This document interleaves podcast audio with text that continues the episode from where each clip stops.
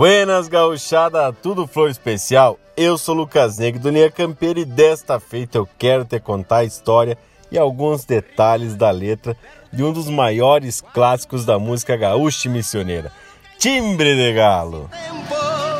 Vive esse tempo ao cantá-lo e eu canto porque me agrada neste meu timbre de galo.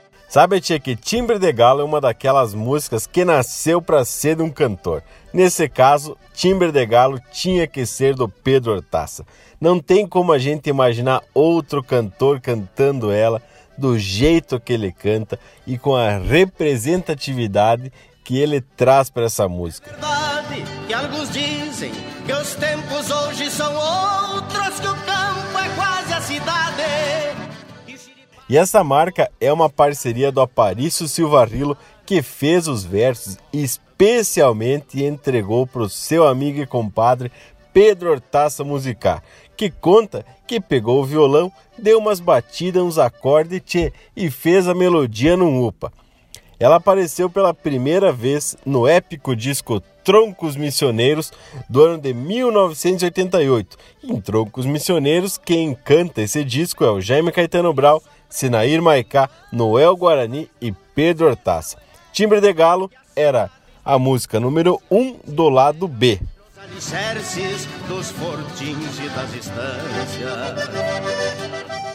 Originalmente, este poema tinha o título Como Sou, mas só que depois que o Pedro Hortaça leu, interpretou e musicou, sugeriu pro Rilo que mudasse o nome para Timbre de Galo e parece-te que o Rilo aceitou e a sugestão deu certo.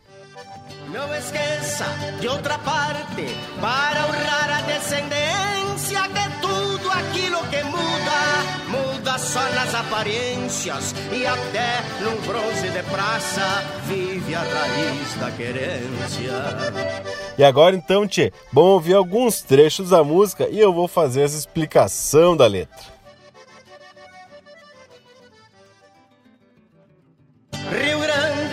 Berro de touro, quatro patas de cavalo. Quem não viveu esse tempo, vive esse tempo ao cantá-lo. E eu canto porque me agrada neste meu timbre de galo. Este verso já abre apresentando que a poesia musicada ela é saudosista e lembra que grande parte da história do Rio Grande é baseada a berro de touro e a pata de cavalo. Quem canta essa música, de certa forma, volta a viver e a se sentir naqueles tempos de um Rio Grande mais primitivo. E é cantada num timbre de galo, porque um dos apelidos do Pedro Hortaça é justamente Galo Missioneiro. É verdade que alguns dizem que os tempos hoje são outros, que o campo é quase a cidade e os xiripás estão rotos e as esporas silenciaram na carne morta dos potros. O campo é quase a cidade é uma consideração de que hoje a vida se urbanizou e mesmo quem vive no campo já não tem mais toda aquela plenitude de se viver campo afora.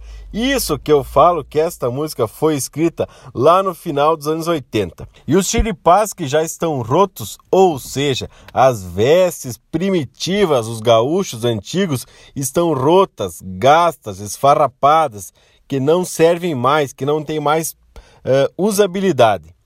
As esporas silentes na carne morta dos potros é porque já não se anda mais tanto a cavalo, já não se tem mais o trim das esporas para o sustento das estâncias.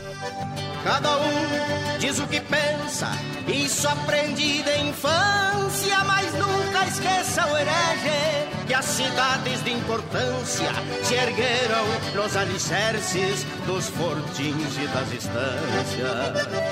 Cada um dizer o que pensa e cantar opinando é uma marca muito forte, é um estilo, um jeito de cantar do missioneiro. Vide uh, tanto o Perdortaça quanto os outros troncos missioneiros, todos eles cantavam opinando. Hereges aqui são chamados aqueles que renegam as origens e não cultuam a nossa história.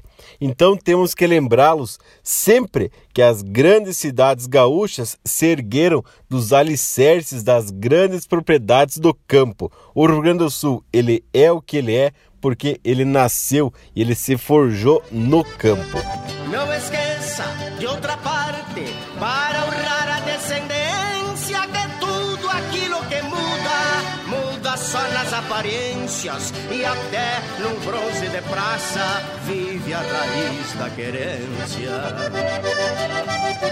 E aqui nesse verso tinha um chasque para gauchada de que por mais que o tempo mude, a nossa essência ela sempre continua a mesma. A aparência muda, mas o cerne, o sangue é sempre o mesmo. E até num bronze de praça é uma referência às estátuas e às placas dos heróis e grandes personalidades da nossa terra que estão espalhados por praças em diversas cidades. Quando nos deparamos com um desses bronzes, temos que ter a consciência que ali há uma história imortalizada e precisa ser preservada. Eu nasci no tempo errado,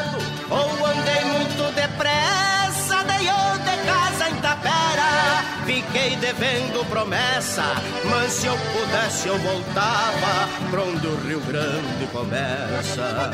Nasci no tempo errado ou andei muito depressa, é que o gaúcho está se perguntando onde é que é o lugar dele no mundo. Ele se sente, nesse caso, perdido.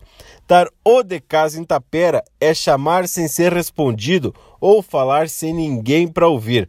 Taperas são as casas abandonadas pelos rincões. Então, tchê, tu dá o de casa em tapera é mesma coisa do que tu fazer alguma coisa e ninguém te responder. Então é fazer algo que não adianta, que não vai te levar em lugar algum. O voltar para onde o Rio Grande começa é voltar para sua terra. No caso do Perdortaça e do Rilo, é voltar para o chão missioneiro da onde eles saíram. E se me chamam de grosso, nem me vale a passarinha, argila do mundo novo.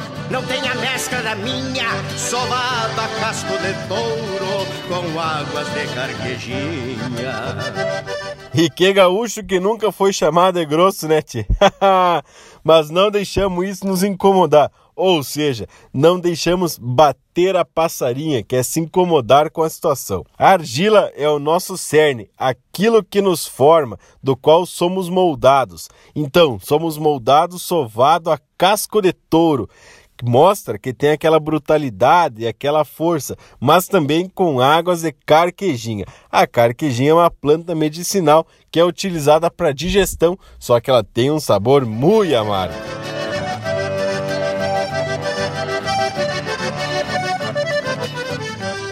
E essa então é a explicação e a história da música Timbre de Galo, esta marco na música gaúcha e na música missioneira. Então, se te agradou, tu já sabe o que fazer, né, tia? Envie para aquele teu parceiro que também admira e acompanha muito o Linha Campeira e mais essa explicação de música. Eu deixo aqui então, tia, aquele meu abraço velho do tamanho desse universo gaúcho e até o próximo Linha Campeira.